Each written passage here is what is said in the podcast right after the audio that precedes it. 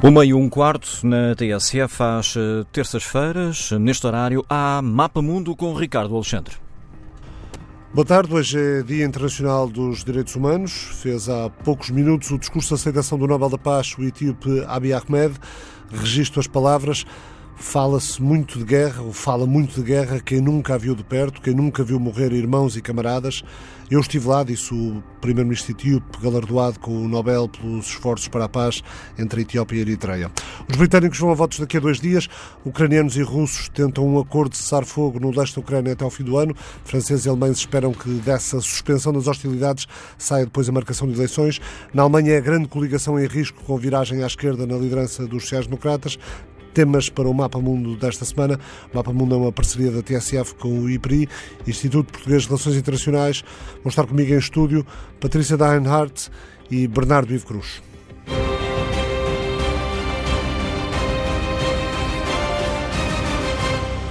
Faltam dois dias. Pela terceira vez em poucos anos, o Reino Unido vai a votos em eleições legislativas. O Partido Conservador de Boris Johnson é claramente favorito à vitória, com as sondagens nos últimos tempos a darem vantagem da ordem dos 10 pontos percentuais em relação aos trabalhistas de Jeremy Corbyn.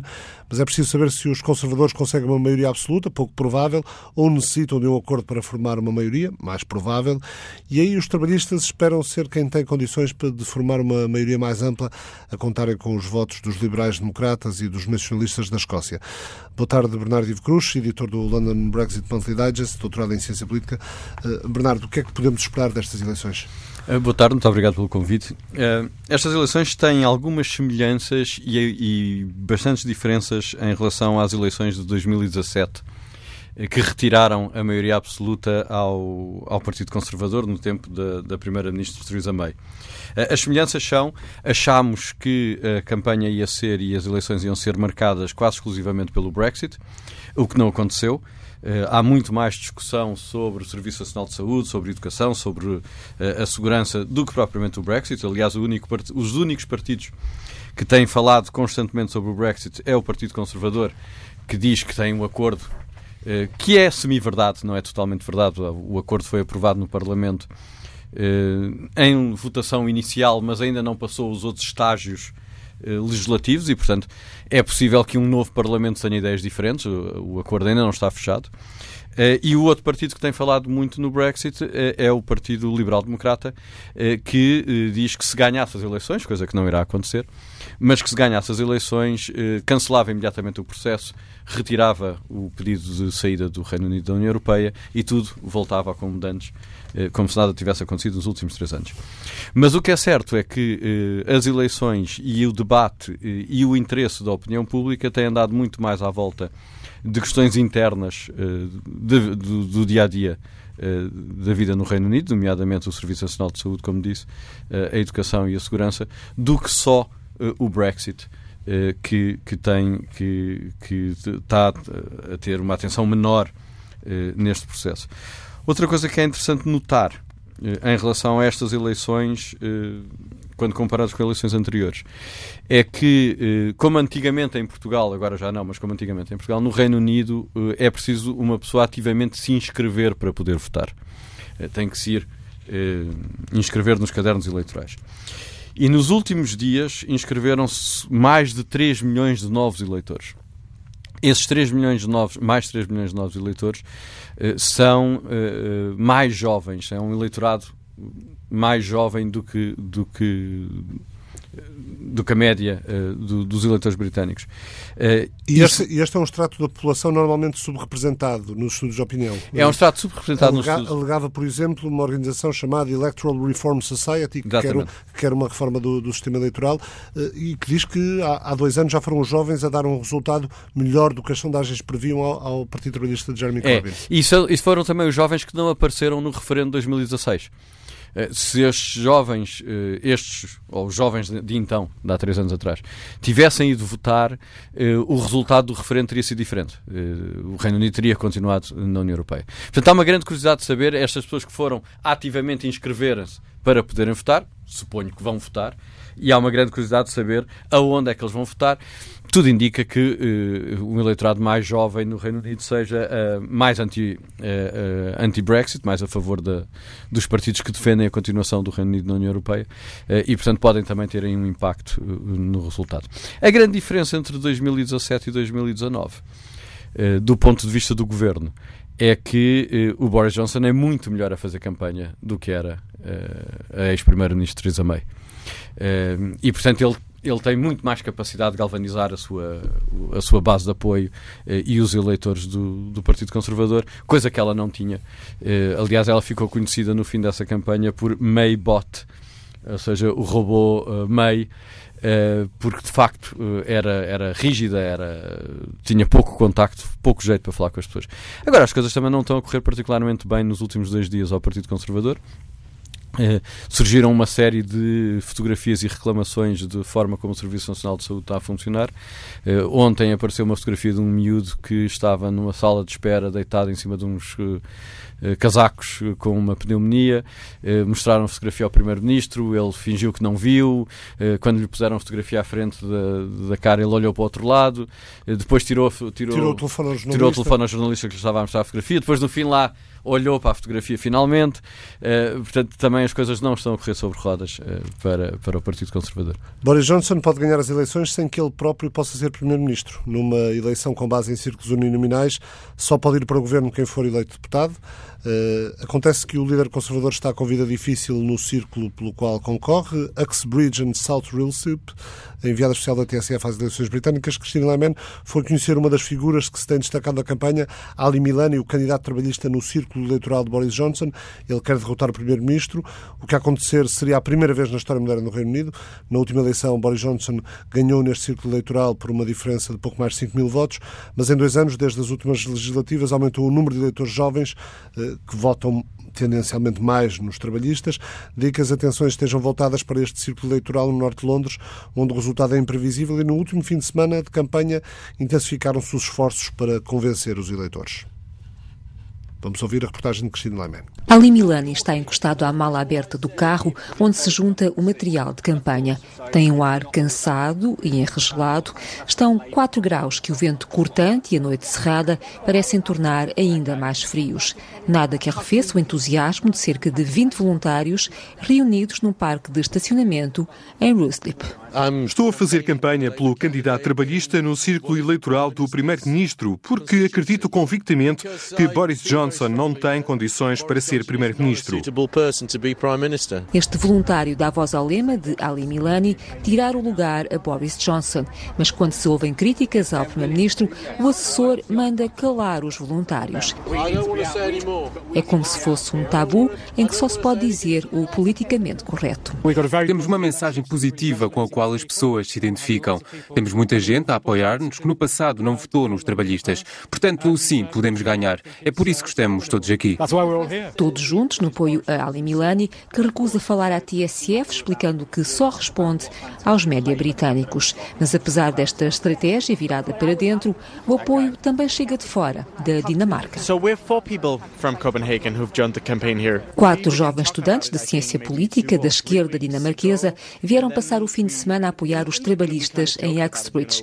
Esta segunda-feira estão de regresso a Copenhaga porque têm aulas, mas para o dia da eleição, Mick, 23 anos, já tem planos. Combinamos uma festa em Copenhaga e vamos seguir as notícias durante a noite para ver os resultados das eleições. Um interesse que atravessa fronteiras, mas que não é correspondido deste lado do Canal da Mancha.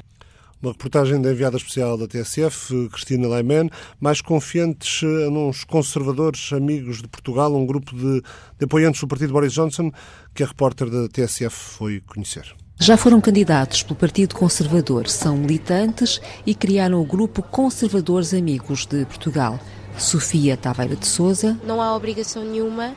É, é como eu fiz. Eh, eu decidi ir a um evento, gostei, identifiquei-me com as pessoas uh, decidi que realmente era o partido certo para mim. Uh, e se me puder divertir, ainda melhor. E Carlos de Freitas? Acho que no Partido Conservador e também no Partido Trabalhista há alguns portugueses como nós que estão envolvidos, inclusivamente alguns são vereadores, mas de facto é uma minoria. E é uma pena porque, um, no fundo, tratam decisões que afetam a nossa vida diária. Portanto, seria interessante ter mais portugueses a envolver-se na política cá. Fizeram campanha, ainda que nem sempre tenham estado de acordo com a cartilha do partido. Eu nunca apoiei o Brexit e na altura lembro-me de ter usado um, um autocolante no, no casaco a dizer I'm in. No entanto, passaram três anos e meio Houve um voto, as pessoas decidiram e há que honrar a democracia. Ao fim de três anos e meio é tempo de seguir em frente e para Carlos só há um homem à altura da tarefa. O Boris Johnson é uma pessoa muito inteligente e eu acho que ele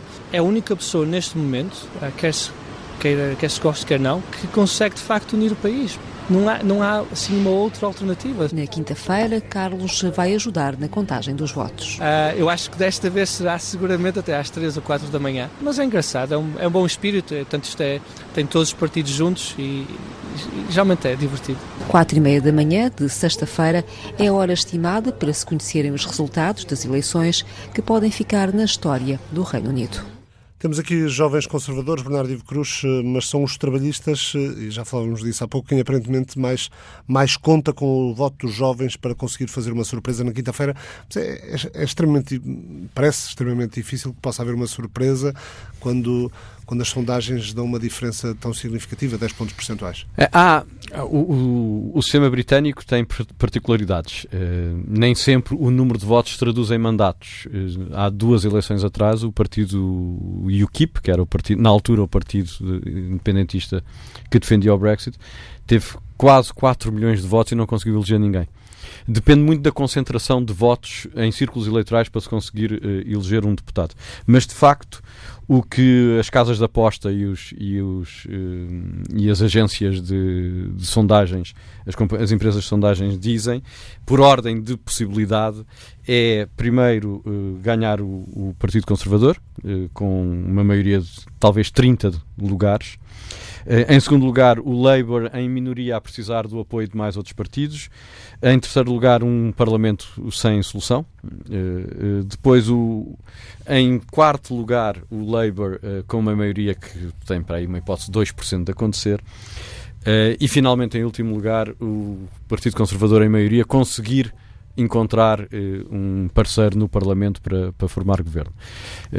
Portanto, o que, dá, o, que, o que, mostra um bocadinho a, as poucas expectativas que há em relação à possibilidade de um acordo uh, de, do, do, Partido Conservador conseguir uma maioria uh, para formar governo. Não, a, a ideia é o, o, eles conseguirem uma maioria sozinhos. Uh, as últimas sondagens dão-lhes 10% de diferença. Mesmo tendo em atenção. Mas, mas 42, 32. 42, 32, exatamente. Depois os, conserva... os, Lib... os Lib Dem têm cerca de 13 e o partido do Brexit 3% e os que faltam estão divididos entre, entre os vários partidos. Uh, há aqui duas, duas hipóteses uh, para o. Se o Partido Conservador não tiver maioria sozinho, uh, que poderá ter. O que é mais provável é haver um governo de coligação entre os trabalhistas apoiados pelos independentistas da Escócia, se e só se o primeiro-ministro, o eventual primeiro-ministro Corbyn, ou o líder do Partido Trabalhista na altura, der aquilo que os independentistas escoceses querem, que é ser o Parlamento da Escócia a decidir se há ou não um, segundo referendo sobre a independência. Porque o que a lei diz é a Escócia pode querer um segundo, e o, partido, o Parlamento escocês pode uh, querer um segundo Parlamento so, uh, sobre a independência, um segundo referendo, peço desculpa, sobre a independência. Mas tem que ser aprovado Mas tem que ser autorizado por Westminster, pelo Parlamento Britânico.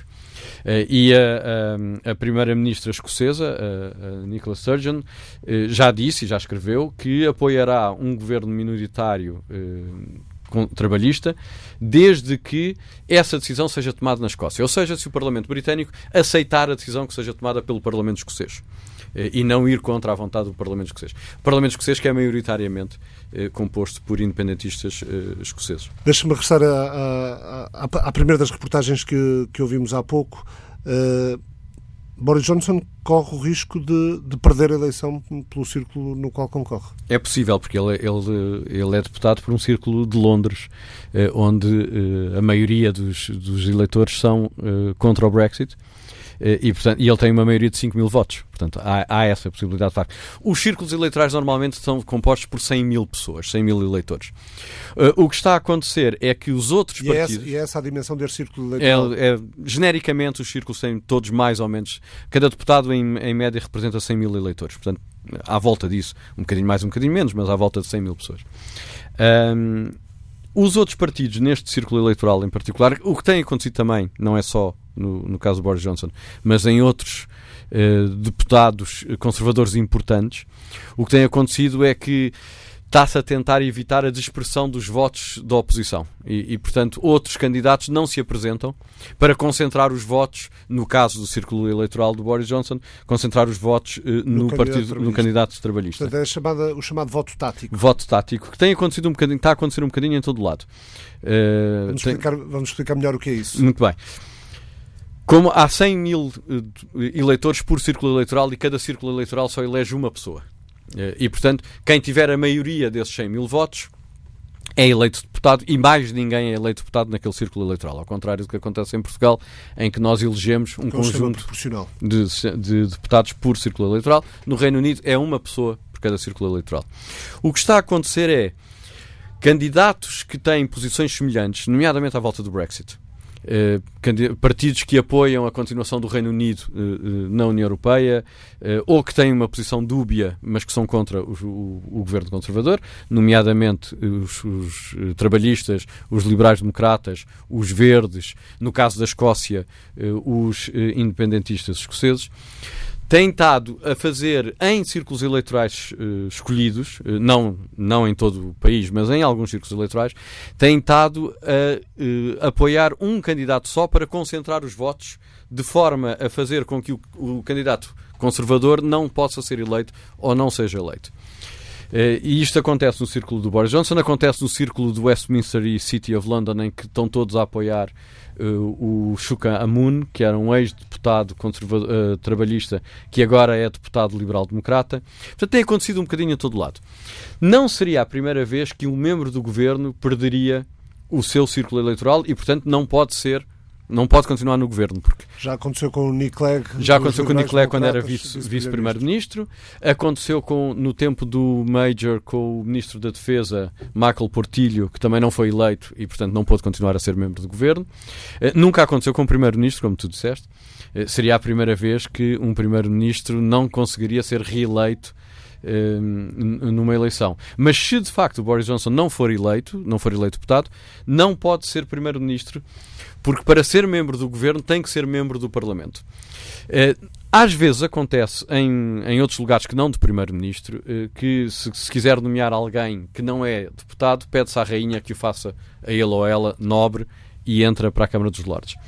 Mas no fim da Segunda Guerra Mundial, eh, e no Reino Unido a história tem peso, no fim da Segunda Guerra Mundial, a rainha quis fazer do, do então primeiro-ministro Churchill Lord de Londres. E ele recusou. Recusou argumentando que queria continuar a ser Primeiro-Ministro.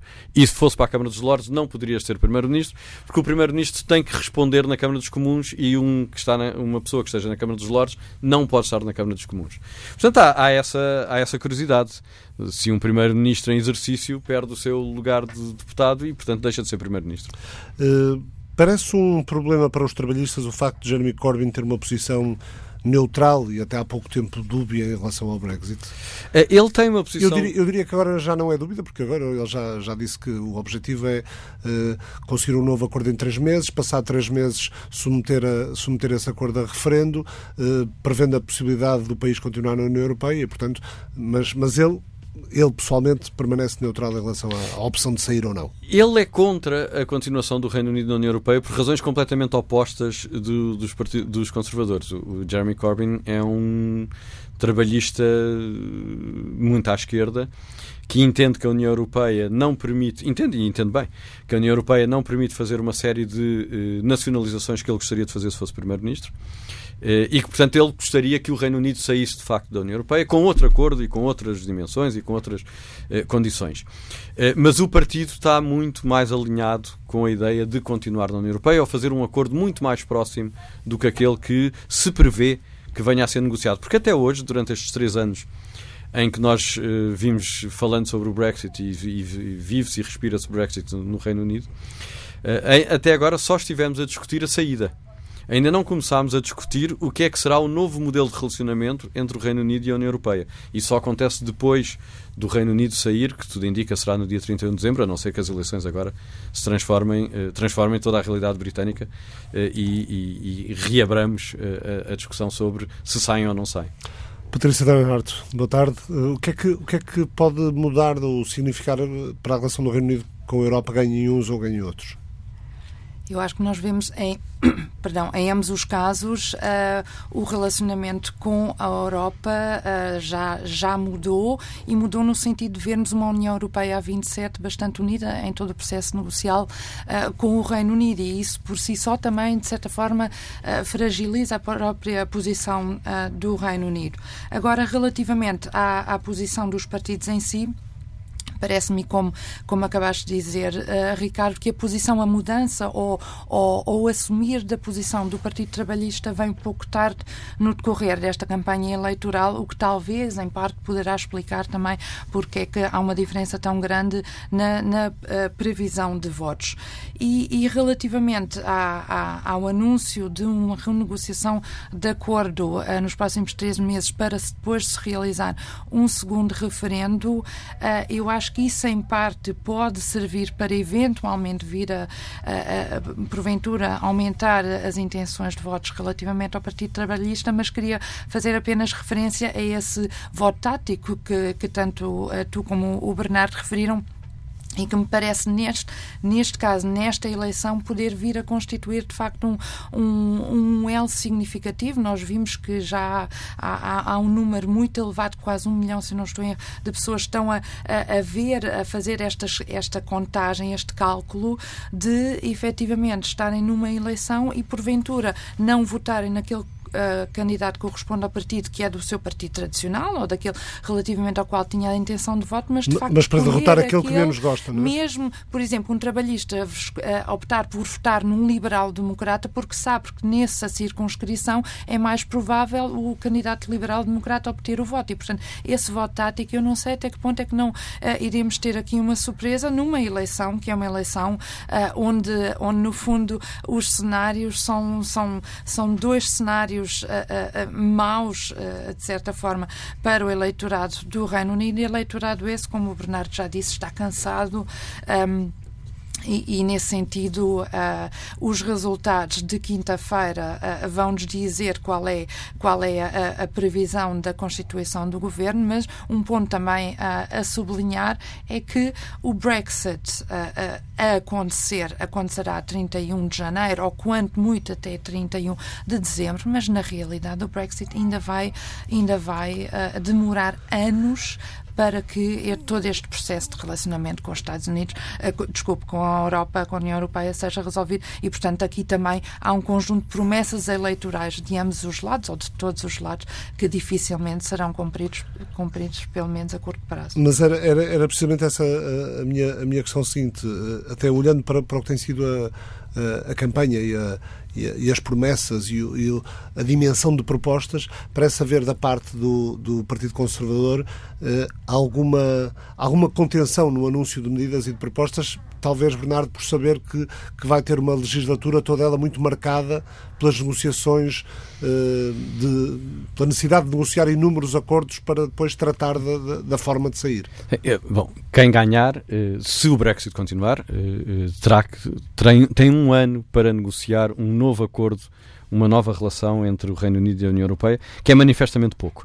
Embora seja mais fácil negociar este acordo do que outro acordo de livre comércio, porque neste caso quer o Reino Unido, quer a União Europeia partem de uma posição totalmente convergente. Portanto, não é preciso aproximar posições, é preciso limitar o grau de afastamento uh, do futuro. Uh, se, quiser um, se quiseres um exemplo, o, o, um bom acordo comercial que foi negociado entre, o, entre a União Europeia e o Canadá levou sete anos a conseguirem chegar e não havia grandes questões de fundo ou de base entre os dois. mas foi preciso ir aproximando as posições. Neste caso, é preciso limitar a diferença que vai surgir depois do Brexit.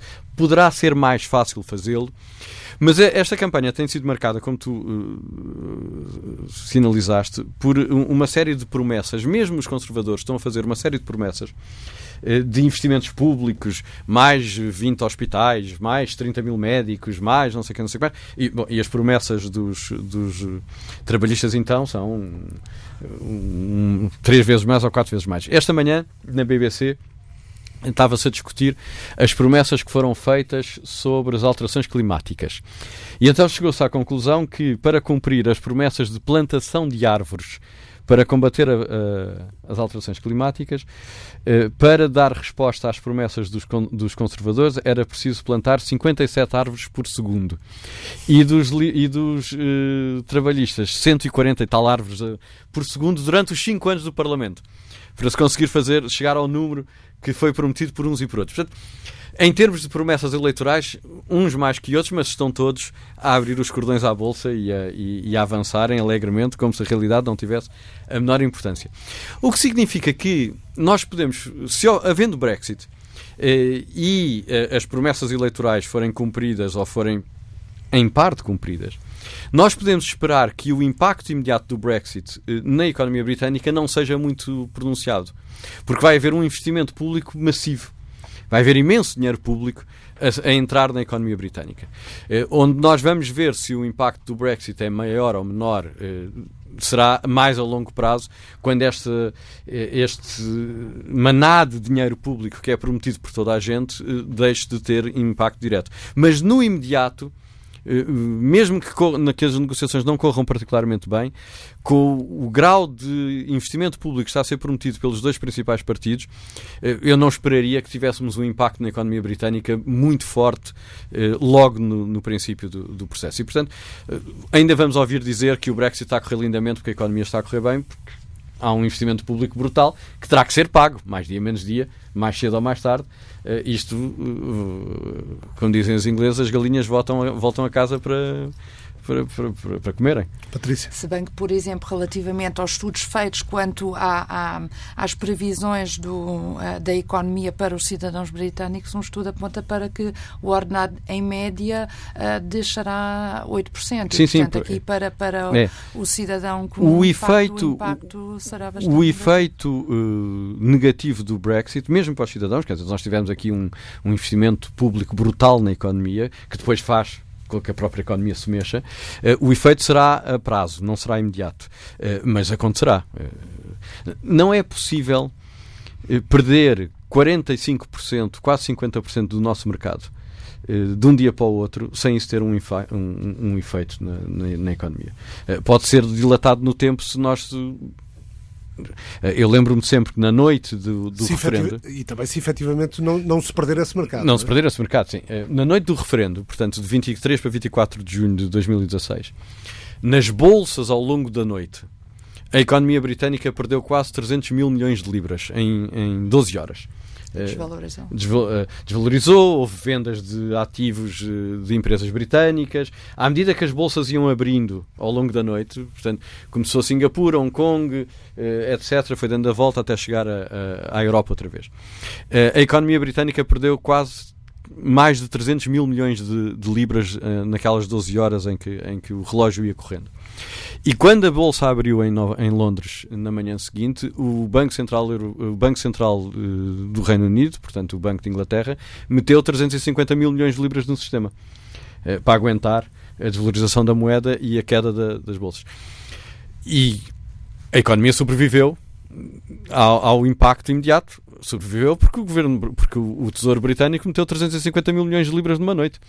Eh, se se cumprirem as promessas ou parte das promessas que estão a ser feitas nestas eleições, a economia britânica irá navegar nesta almofada de, de financiamento público eh, que será posta à disposição de, das famílias e das empresas e do próprio, do próprio Estado. Mas isso tudo tem um preço a pagar-se e, e, e, será pago mais, mais cedo ou mais tarde. Outro tema no topo da atualidade internacional nos últimos dias, eh, o encontro a quatro em Paris, que juntou o presidente francês Emmanuel Macron, a chanceler alemã Angela Merkel, aos representantes das partes em conflito no leste da Ucrânia, o presidente ucraniano Volodymyr Zelensky e o presidente russo Vladimir Putin. A Rússia não está oficialmente no leste da Ucrânia, na região de Donbass, mas são forças separatistas pró-russas que combatem a autoridade central de Kiev num conflito que já provocou 13 mil mortos nos últimos eh, quatro anos e tal. Eh, Zelensky foi eleito há uns meses, já é contestado nas ruas de Kiev, eh, acusado de estar a ceder ou de estar a preparar para ceder demasiado a Vladimir Putin na mesa negocial. Os, os ucranianos têm medo da inexperiência de Zelensky em matéria de negociações, uma vez que antes de chegar à presidência era comediante, ator.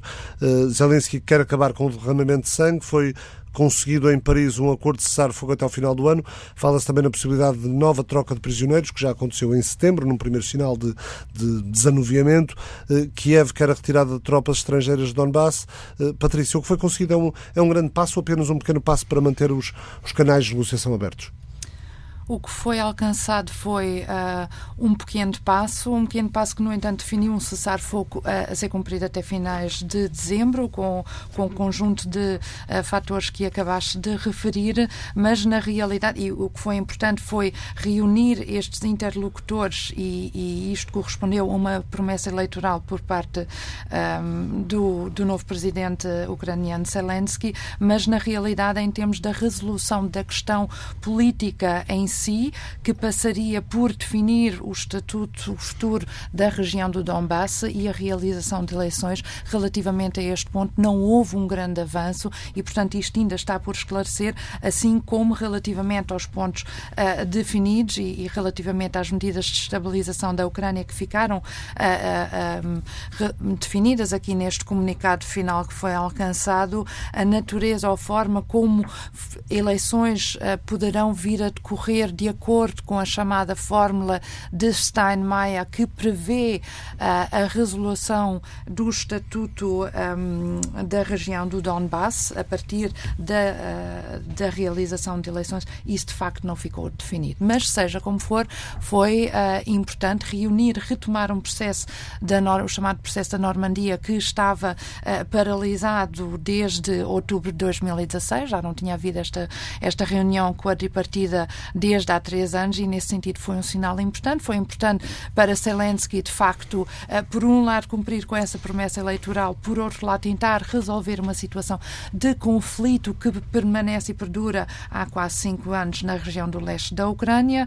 Para uh, o presidente Emmanuel Macron, foi importante que se realizasse em Paris também no âmbito e no seguimento toda uma agenda de afirmação na política externa europeia que Macron tem seguido, uh, em parte também na lógica ah, daquele seu argumento, tentativa de se levar a cabo uma reaproximação com a Rússia e, portanto. Um, tentar resolver ou pelo menos reativar, revitalizar o processo da Normandia uh, e a questão do conflito na Ucrânia de Leste passa também por, uh, por ser importante nessa, nessa suposta proposta, nessa proposta de aproximação uh, da Europa à Rússia. Por parte da Merkel, vejo a Merkel como tendo assumido uma posição mais cética relativamente às, às probabilidades de sucesso deste encontro e por parte de Putin não houve aqui um grande uh, uh, receio de alguma perda de posição, porque, no fundo, para Putin, a manutenção do status quo não é necessariamente negativo, antes, pelo contrário, uh, isto assemelha-se um pouco àquele que existe já noutras regiões da antiga União Soviética, nomeadamente na, no território da Geórgia, com a Sétia do Sul e com a Abcásia a terem estatutos próprios na, na, sequência da Guerra da Geórgia e também o conflito chamado congelado na região da, da Transnistria, na Moldova. E, portanto, diferentes interesses aqui. O encontro foi importante, mas em termos de questões de fundo, a questão de fundo política, o estatuto futuro do leste da Ucrânia, isso não ficou resolvido. Putin eh, não parece disposto a renegociar os acordos de paz de Minsk, né? que, que, são mais vantajosos do que algo que, que possa implicar cedências eh, em relação ao que, ao que, ao que foi conseguido. Ehm, Moscou parece querer assegurar uma autonomia legal da região do Donbass dentro de uma Ucrânia federalizada. Era isso que interessa mais a Moscou. É uma Ucrânia federal com um estatuto definido de, de autonomia para a região do Donbass, que isso de alguma forma eh, permitiria à Rússia ter mais capacidade de vetar uma aproximação da Ucrânia ao Ocidente. Exatamente, exatamente.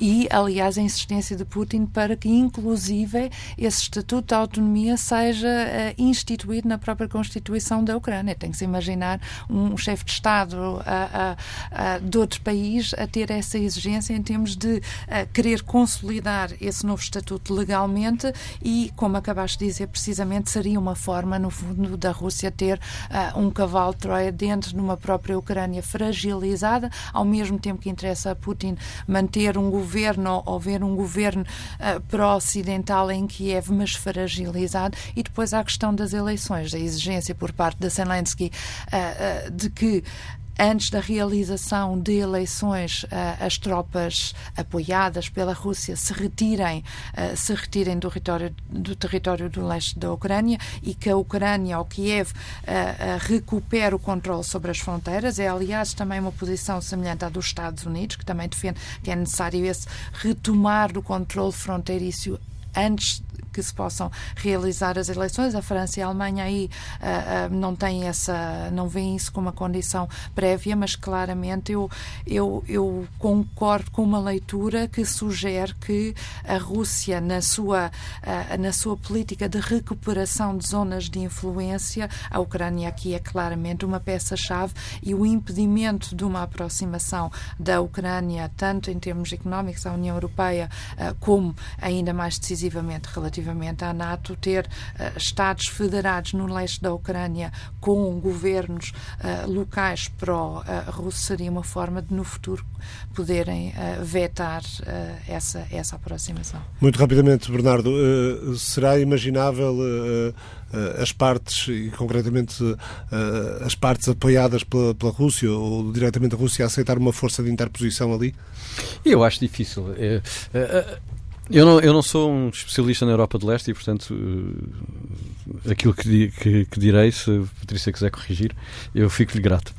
Um, mas uh, nós olhamos agora para o mundo e vemos três modelos, uh, se, se, quiseres, três modelos alternativos de, de relações internacionais. Vemos um, um, modelo clássico que veio do fim da Guerra Fria, que é muito incorporado pela União Europeia, eh, de multilateralismo e de negociações e de, de, de acordos e com base no direito, eh, que é aquele modelo eh, que, na, que, nasceu no fim da Guerra Fria e que foi perdendo valor e perdendo interesse com a queda do, do, das Torres Gêmeas e depois perdeu agora, está, está posto em causa, quer por um lado pelo modelo americano uh, desta, desta administração, que é um modelo de negociações bilaterais quase comercial. Eh, eu tenho alguma coisa que tu queres, tu tens alguma coisa que eu quero, nós tratamos aqui diretamente os dois e as organizações internacionais uh, só servem para, para atrapalhar e para impedir que os Estados cheguem a acordos bilaterais. Aliás, eh, se nada acontecer daqui a duas ou três semanas, o Tribunal do, da Organização Mundial de Comércio deixa de poder funcionar porque dois juízes vão se reformar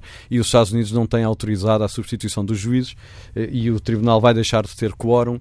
Eh, portanto, nós podemos assistir daqui a três ou quatro semanas ao desaparecimento do, do braço operativo da Organização Mundial de Comércio por falta de quórum, por, pelos Estados Unidos entender que organizações internacionais multilaterais não são do, do interesse eh, da sua política externa. E depois temos um modelo chinês eh, que tem vindo a ganhar adeptos, que é um modelo que liga que desliga, aliás, peço desculpa, que desliga o crescimento económico, o desenvolvimento económico do desenvolvimento de, de, de modelos democráticos, eh, que era um, um, modelo tradicional. O crescimento económico vinha, bra, vinha de braço dado com a democracia, democracia. e coisa. A Rússia parece não estar em nenhum destes três grandes planos. a Rússia parece estar, tanto quanto eu consigo perceber, parece estar transformada mais numa potência regional do que numa potência uh, mundial ou com interesses mundiais. Uh, e parece estar a querer reconstruir uma parte daquilo que era o seu espaço, o, o seu espaço, o seu espaço normal. Agora, em termos regionais, a Rússia é um grande ator, é um grande ator, quer em termos militares, quer em termos económicos, nomeadamente em termos energéticos. Para a Europa de Leste em particular. E aliás, nestas negociações também se discutiu uh, a, questão, a, questão, da passagem, a questão do, gás da passagem do, do, do, gás por, por território ucraniano. Eu tenho uma, uma pergunta para a qual não tenho resposta, talvez a Patrícia possa ajudar aqui, que é uh, onde é que a NATO se posiciona no meio disto tudo? Uh, a NATO é uma organização de defesa, também ela regional, não, não tem um papel mundial. Um, e, portanto, onde é que, onde é que ela se coloca nesta, nesta, Patrícia, neste, neste xadrez? Onde é que, onde se, é que a NATO se coloca? Eu acho que aqui é fundamental, no âmbito de, desta sugestão de três modelos, uh, acho que é fundamental os Estados Unidos e a Europa, apesar de tudo, há multilateralismo e bila, bilateralismo ao mesmo tempo. Acho que é fundamental recuperar a, a comunidade de segurança transatlântica e a NATO uh, está do lado dos Estados Unidos e da Europa. A segurança da Europa sem a NATO é impossível. Eu acho que mesmo que a Cimeira da NATO da, da semana passada tivesse uh, mostrado as divergências que há, eu acho que o modelo organizacional, em termos de ordem internacional, ainda é o elo transatlântico uh, uh, que os líderes reconheceram que, apesar, apesar, de tudo, é fundamental. E eu acho que esta, esta tentativa por parte de Macron de definir uma nova arquitetura de segurança relativamente à Rússia é, uh, é um ponto relevante, mas não está garantido de que as respostas da Alemanha, mesmo do Reino Unido e também dos Estados Unidos, vão nesse sentido. E, portanto, eu tenho ainda alguma confiança de que a NATO e o eixo Euro-Atlântico represente um e não dois modelos. Patrícia Bernardo, Bernardo Cruz, muito obrigado por terem vindo à TSF. O Mapa Mundo, parceria da TSF com o Instituto Português de Relações Internacionais, regressa na próxima semana. Boa tarde.